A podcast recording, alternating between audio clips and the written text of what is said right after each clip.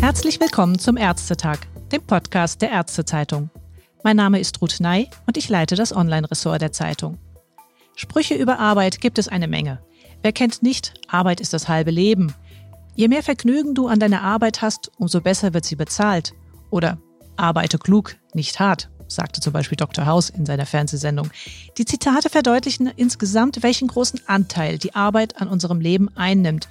Was auch bedeutet, wir wollen und sollen fit bei der Arbeit sein. Und die Arbeit darf uns ebenso wenig ihrerseits krank machen. Dass das nicht der Fall ist, zeigen jüngste Zahlen der DAK, wonach 2020 so viele Beschäftigte wie noch nie wegen Rückenschmerzen im Job fehlten. Psychische Störungen erreichten einen neuen Höchststand. Nach AOK-Zahlen haben sich Arbeitsausfälle wegen einer Burnout-Diagnose im letzten Jahrzehnt beinahe verdreifacht.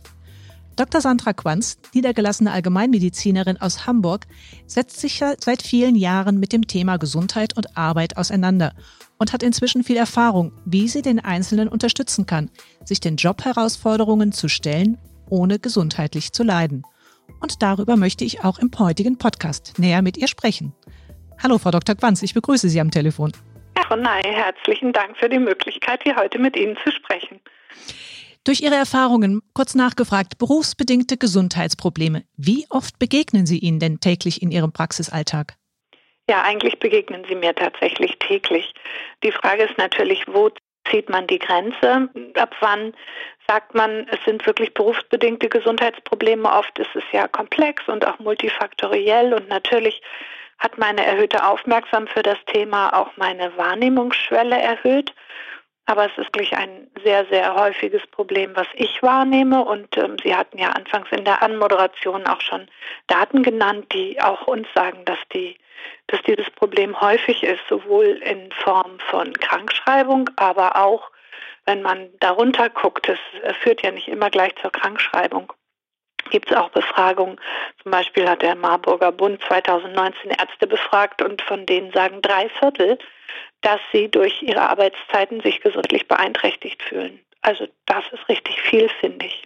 Sie haben natürlich jetzt auch inzwischen einen besonderen Blick in Ihrer Praxis auf diese Thematik gewonnen, weil Sie sich intensiver mit beschäftigen.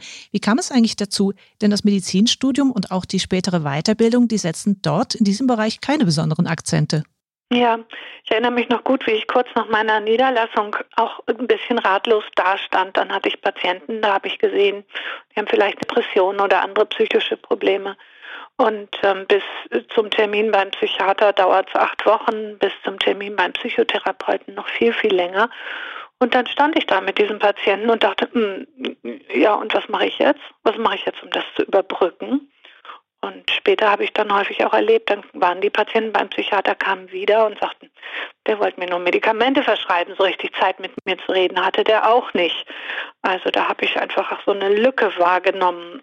Habe dann angefangen, mich zu fragen, was kann ich denn tun? Und ich muss auch sagen, dass mich die Psychosomatik immer besonders interessiert hat. So eine Erkältung zu behandeln ist ja oft auch nicht so anspruchsvoll.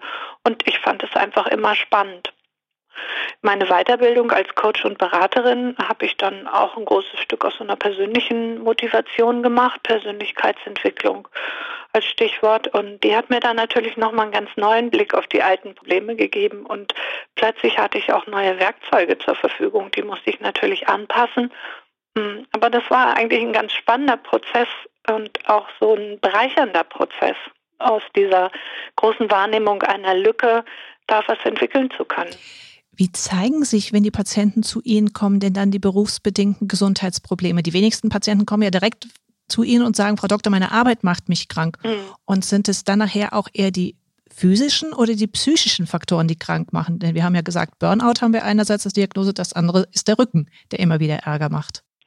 Also zum Ersten gibt es natürlich auch gar nicht wenig Patienten, die kommen und sagen, ich kann nicht mehr.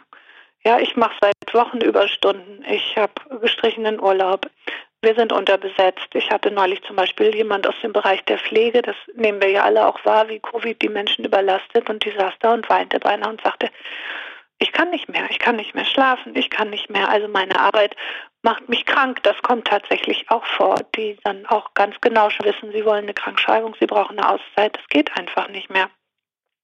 Das ist so der eine Bereich. Ähm, ansonsten habe ich häufig Patienten mit so chronischen Erschöpfungssyndromen oder auch Stresssymptomen wie Schlafstörungen, Augenzucken. Das Herz pochert so ein bisschen komisch, unspezifischem Schwindel, wo, wenn man dann natürlich an die psychosomatische Richtung nachfragt, nachhakt, häufig berufliche Belastungen findet und auch chronische berufliche Überlastung. Hm, dann habe ich Patienten, mit denen rede ich beim Gesundheitscheck darüber. Wir benutzen in unserer Praxis beim Check-up ab 35 so einen Fragebogen, wo wir einfach bestimmte Symptome und Risiken erfragen. Da fragen wir auch, ob sie denn schon mal bei der Darmspiegelung waren und ob sie Schmerzen haben, bla bla, alles Mögliche. Und da fragen wir eben auch nach Belastungen im privaten oder auch im beruflichen Bereich. Da kommt meistens ja, oder nicht meistens, aber da kommt es auch immer mal zu diesem Thema. Und natürlich die Schmerzen im Bewegungsapparat, vor allem Nacken, Kopf, Kreuz, wo man ja auch einen direkten Zusammenhang feststellen kann. Ich sage den Patienten dann gerne, ja, wenn sie Angst haben und angespannt sind, sind wie, wie sitzen sie? Ja, und man zieht dann gerne mal den Kopf so ein, wenn man Angst hat, so. Und dann mache ich das auch vor und dann müssen die meistens lachen. Und das ist dann natürlich auch Nackenverspannung geht, Rückenverspannung, die, den, die schon Verspannung heißen, die auch einen großen Zusammenhang haben zur Überlastung, zu, oh Gott, wie soll ich das alles schaffen? Da steckt ja auch so eine innerliche Haltung drin, ähm, wo man dann relativ schnell auch einen Bezug herstellen kann für den Patienten.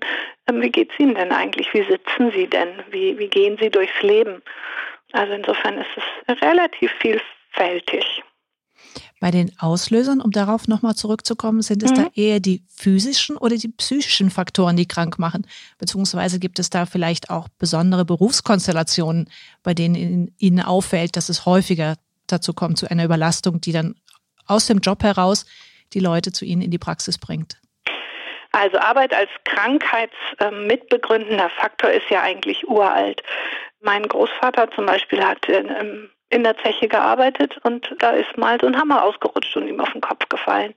Ja, das ist ja nun schon viele, viele Jahre her. Und diese, diese rein psychischen, äh, physischen Faktoren, diese rein physischen Faktoren sind eigentlich rückläufig, auch wenn die Arbeitsmedizin sich noch viel damit beschäftigt. Wir haben ja auch nicht mehr so viel toxische Stoffe, die unkontrolliert eingesetzt werden, wenn man an die Asbestlunge denkt ja, und wir haben guten Lärmschutz immer mehr. Also die körperlichen Faktoren sind ganz gut unter Kontrolle und die Arbeitswelt wandelt sich. Und unsere heutige Arbeitswelt wird sehr ausgemacht durch eine Arbeitsverdichtung, dass immer weniger Leute die Arbeit von vielen machen, durch einen wahnsinnigen schnellen Wandel, also vor der Umstrukturierung nach der Umstrukturierung ist vor der Umstrukturierung. Es passiert unheimlich viel und die Patienten klagen auch sehr, dass sie sich ständig auf neue Computerprogramme und neue Strukturen einstellen müssen. Und wir haben Probleme in der, in der, im zwischenmenschlichen Umgang. Also ein großes Thema sind Konflikte, ungelöste Konflikte, mangelnde Wertschätzung, Mobbing, ist ja ein großes Schlagwort in den letzten Jahrzehnten geworden. Insofern haben sich die Faktoren aus meiner Sicht zunehmend gewandelt von der körperlichen hin zu der seelischen Belastung. Jetzt wird ja das Ganze oft unter dem Überbegriff Stress zusammengefasst. Und Stress mhm. muss heute für eine ganze Menge an Erklärungen herhalten. Mhm. Ich habe mal mit einem anderen Arzt ein Gespräch dazu gehabt und der sagte, wir wüssten doch gar nicht mehr wirklich, was Stress ist. Man müsste zum Vergleich nur zum Beispiel Lebens- und Arbeitsbedingungen in Krisen- und Entwicklungsländern sich anschauen, um dann wirklich zu merken, was dort Stress ist. Sind wir letztendlich verweichlicht? Nö. Das finde ich gar nicht. Also wenn wir uns angucken, was Stress ist, dann gibt es drei Merkmale. Erstmal, es ist eine Situation, die herausfordernd ist. Wir sind nicht in unserer Komfortzone. Dann, wir wissen nicht ganz sicher, ob wir das schaffen oder gut machen können. Das ist auch Teil der Herausforderung. Und drittens, wenn wir es nicht schaffen, hat das was Bedrohliches. Das ist letztlich das, was Stress macht. Und je nachdem, wo wir leben, in welcher Gesellschaft und auch zum Teil in welchem Bereich der Gesellschaft, machen uns ja ganz, ganz unterschiedliche Dinge Stress. Stress ist letztlich nur so ein ja, aus meiner Komfortzone rausgeraten und was machen müssen, was nicht so einfach ist. Das gibt es in jeder Gesellschaft und in jedem, ja, in jedem Kontext. Ich habe neulich gehört zum Beispiel, dass Nigeria gibt es ganz besonders viele glückliche Menschen, obwohl es da ja nun keine gute Lebensqualität gibt und viele, sicherlich viele soziale Probleme, die wir hier nicht haben. Ich denke dann auch, ja, so ein Kind, was irgendwie sein Kuscheltier verliert, hat auch einen großen Schmerz. Wie wollen wir sagen, naja, ist ja nur ein Kuscheltier und sagen, der Mensch, der seinen Freund verliert, hat einen viel größeren Schmerz. Also wie sollen wir Schmerz messen? Wie sollen wir Stress messen? Aber das, was Sie ansprachen, ist äh, für mich in einem Punkt dann doch hilfreich für die Patienten, nämlich, dass wir uns, wenn wir dieses Gefühl haben, wir geraten in Stress, mal öfter fragen sollten, wie bedrohlich ist denn das jetzt wirklich, wenn ich mal was nicht schaffe? Und reißt mir da jemand wirklich den Kopf ab? Passiert denn was Schlimmes? Oder sind es nur so alte, in der Kindheit geprägte Muster mit Angst vor Liebesentzug, wenn wir in Stress geraten, weil wir mal eine herausfordernde Aufgabe haben? Ich finde das total hilfreich, Stress erstmal akuten Stress als total positives, entwicklungsförderndes und herausforderndes im Guten zu sehen. Und das Problem, was diese Menschen in beruflichen Kontexten so plagt, das sind eigentlich mehr Dauerstressprobleme als so akuter Stress. Dazwischen zu unterscheiden ist für mich etwas, was ganz, ja, was ganz viel auch für die Patienten verständlich macht. Das heißt, am Ende liegt es zumindest zum Teil in jedem Einzelnen selbst mitbegründet, wie sehr er bzw. sie Arbeitsbelastung an sich heranlässt und wahrnimmt als Stress oder ja. weniger stressig. Ja, das würde ich auf jeden Fall bejahen. Und gleichzeitig ähm, haben wir eine Arbeitswelt, die wirklich geprägt ist von einer hohen Beanspruchung. Und es fällt nicht jedem gleich leicht, da auch zu sagen, Nee, hier ist jetzt einfach auch mal eine Grenze. Mhm. Sie haben jetzt all Ihre Praxiserfahrungen auch aktuell in einem Buch zusammengefasst, das speziell kein Fachbuch ist, sondern ein Patientenratgeber. Kann oder soll das unter Umständen auch den Gang zum Arzt ersetzen? Naja, der Verlag hat, ähm, hat, ähm, hat zu Recht gesagt, es braucht eine klare Zielgruppe wenn ich ganz ehrlich bin, habe ich mich über diesen Podcast hier auch gefreut, weil ich finde, eigentlich könnte es auch für Kollegen ein ganz spannendes und hilfreiches Buch sein, weil ich eben meine Erfahrung aus diesen beiden Welten, Hausärztin und Coach, Beraterin, da drin so zusammenfließen lasse. Und ich habe dann gesagt, ja gut, Patientenratgeber, fein, mache ich, aber es ist nicht nur für Patienten geschrieben. Nicht jeder Hausarzt ich sag mal so, also meine Erfahrung hat so jeder Haushalt seine eigenen Steckenpferde. Der eine mag total sonografieren, der andere beschäftigt sich hiermit oder damit und nicht jeder Arzt ist äh, psychosomatisch interessiert, qualifiziert und hat vielleicht auch Lust auf diese Themen. Die Patienten zu ermutigen, sich selber zu ermächtigen und sich zu informieren, würde ich gar nicht abwägen gegen Hilfe suchen im professionellen System, sondern sehe das mehr als Ergänzung. Was ist denn für Sie so der Kern an Ratschlägen, den Sie in diesem Buch aufarbeiten, wie ein Patient selbst mit seinen Problemen sie mal vielleicht anders wahrnimmt und umgehen kann, aber auch was der Kollege vielleicht daraus entnehmen kann, wie er demnächst mit einem Patienten umgehen kann, der mit ähnlichen Problemen arbeitsbedingt zu ihm kommt? Also der, der, Kern ist eigentlich für mich, dass es so ein Zusammenspiel gibt von diesen äußeren Ansprüchen und einem inneren Gestricktsein des Patienten. Und wir können und sollten den Patienten ermutigen, einmal im Äußeren sich einzusetzen für bessere Arbeitsbedingungen, ihn beraten auch, ist er im richtigen Job, ist das alles so, ja, ist das alles so stimmig, dass es zu ihm passt. Und das andere ist aber, dem Patienten auch nochmal Wege aufzuzeigen, wie er quasi ja, sich besser abgrenzen kann, wie er besser versteht, auch nach welchen Mustern er funktioniert, wie er besser seinen Stress bewältigen kann, wie er sich gegen Mobbing wehren kann, gegen cholerische Chefs. Also vieles ist einfach auch so eine innere Arbeit und wir ticken insbesondere unter Stress ganz oft nach uralten Mustern, die in der Kindheit geprägt wurden. Und äh, wenn wir das weitermachen, gibt es in der Regel keinen guten Ausgang. Ähm, es ist jetzt so ein bisschen schwer, so die Kernbotschaft in wenigen Wissen zusammenzufassen, aber in die Richtung. Äh, können Sie sich was darunter vorstellen? Ja, durchaus. Wo ist denn dann die Grenze? Also es erfordert ja dann, so wie Sie es beschreiben, durchaus Selbstreflexion vom Patienten. Er muss mhm sich selbst hinterfragen, bestimmte Verhaltensmuster. Er muss dafür natürlich auch offen sein, das an sich so zu arbeiten. Wo ist denn vielleicht auch eine Grenze, wo Sie sagen, das gehört in professionelle Hände, da muss auch ein Arzt näher nachschauen, das kann man jetzt nicht nur an sich selbst herumdoktern? Ja, auf jeden Fall.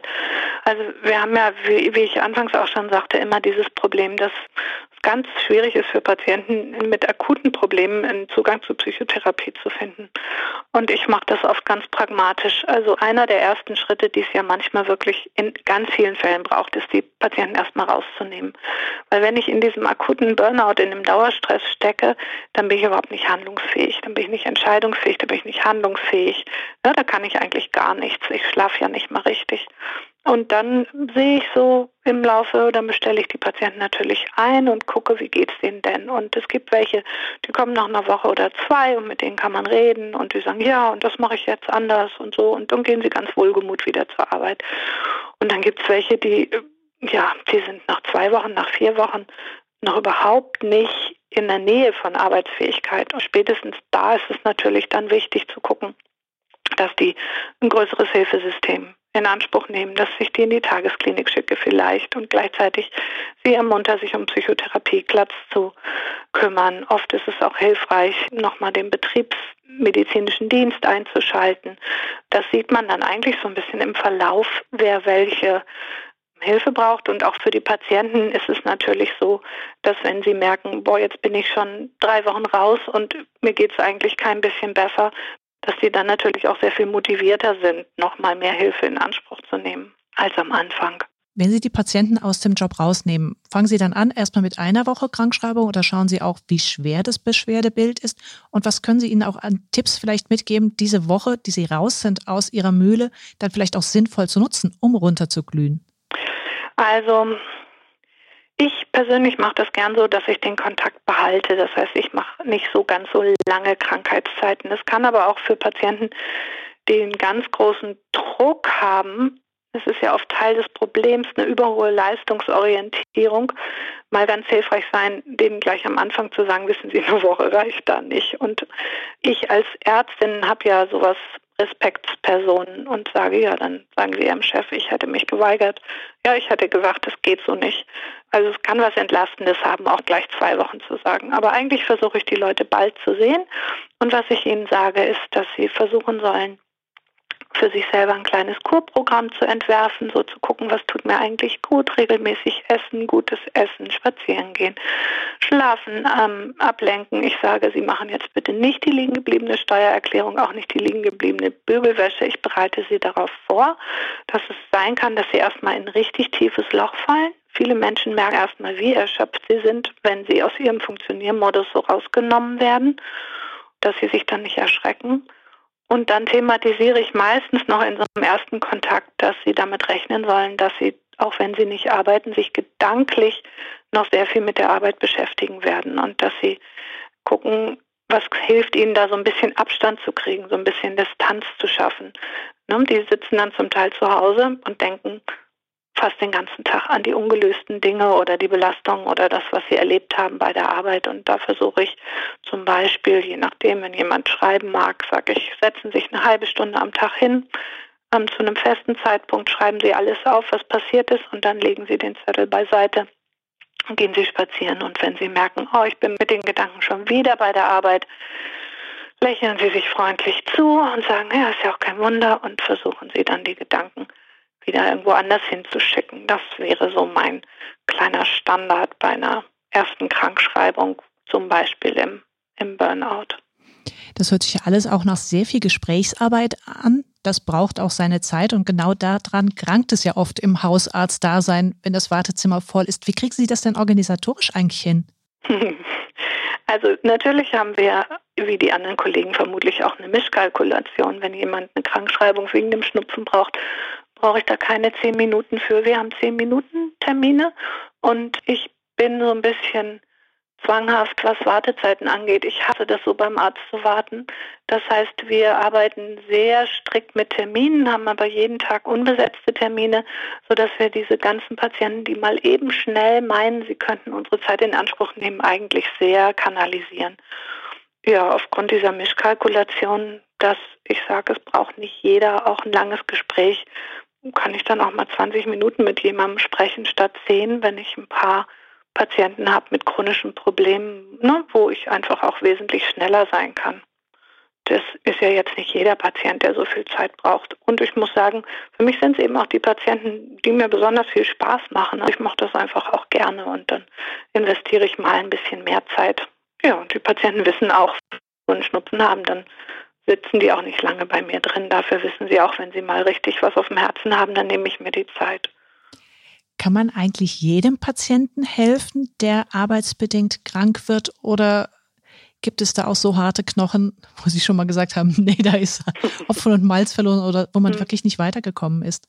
Ja, ich habe so welche, die wollen, die haben sich so eingerichtet mit, mit der Entlastung durch gelegentliche Krankschreibung und sind ansonsten nicht sehr ansprechbar. Die sitzen dann da und sagen, oh, ist mal wieder so weit, es geht gar nichts mehr, können Sie mich eine Woche krank schreiben? Und dann sage ich, oh, wollen Sie nicht doch mal was ändern? Und na, Sie sitzen jetzt so oft hier und ich habe das Gefühl, es passiert so gar nichts und ähm, da guckt man so zu und beißt sich auch ein bisschen die Zähne aus. Die haben sich irgendwie so eingerichtet, dass sie mit diesen vermehrten Auszeiten irgendwie das gerade so eben hinkriegen. Und womit ich mich in diesem Buch auch nochmal sehr beschäftigt habe und auch beim Schreiben, ist so Widerstand gegen Veränderung. Wir Menschen haben ja oft eine Scheu, uns zu verändern, weil wir wissen nicht genau, was wir im Neuen gewinnen und wir haben Angst, Gutes zu verlieren und auch an jedem noch so blöden, belastenden Arbeitsplatz gibt es ja oft irgendwas, was gut ist, ob das finanzielle Sicherheit ist oder doch noch eine nette Kollegin. Und die Menschen sind insgesamt oft wenig, wenig mutig, sozusagen. Ich gehe jetzt mal und mache mal was Neues draus und brauchen da oft auch so ein bisschen Ermutigung. Und wenn es dann mal klappt, kommen natürlich umso dankbarere Reaktionen. Und das freut mich dann auch, wenn Sie sagen, Mensch, Frau Doktor, wenn Sie mir nicht so zugeredet hätten, dann hätte ich mich das wahrscheinlich nicht getraut. Aber so gibt es eben genau die, die das auch nicht wollen und auch nicht mit mir groß drüber diskutieren wollen. Mhm. So aus Ihrer Erfahrung zum Abschluss noch die Frage, die Zahlen, die wir am Anfang genannt haben, zeigen ja, dass das Problem wirklich verbreitet ist, dass Arbeit krank macht, beziehungsweise umgekehrt, dass die Krankschreibungen durch Rücken oder Burnout zunehmen. Braucht es da mehr Sensibilität in unserer Gesellschaft, auch unter der Ärzteschaft, sich dieses Problems anzunehmen und zu sagen, so wie Sie es jetzt machen, ja, man muss einfach auch mal etwas Zeit investieren oder den Blick auch schärfen. Tja, es ist immer so schwer, anderen Leuten Ratschläge zu geben. Ne? Ich finde, es ist ein wichtiges Thema, sonst hätte ich auch dieses Buch ja nicht geschrieben und mich so damit auch in die Öffentlichkeit begeben. Und ich finde, es ist unterbelichtet. Und in Hamburg gibt es so eine psychiatrische Abteilung, die bietet dann Fortbildungen an, so Psychiatrie für Somatiker. Und ich denke immer, wen meinen die denn? Also ich bin doch kein Somatiker. Also für mich ist das irgendwie Teil meines ärztlichen Selbstverständnisses. Dass das, ja, dass das zu meiner Arbeit gehört und dass ich eben gucke, wenn die Patienten krank sind, was sind die Faktoren, die dazu beitragen. Also für mich hat es eine große Selbstverständlichkeit in meiner hausärztlichen Identität.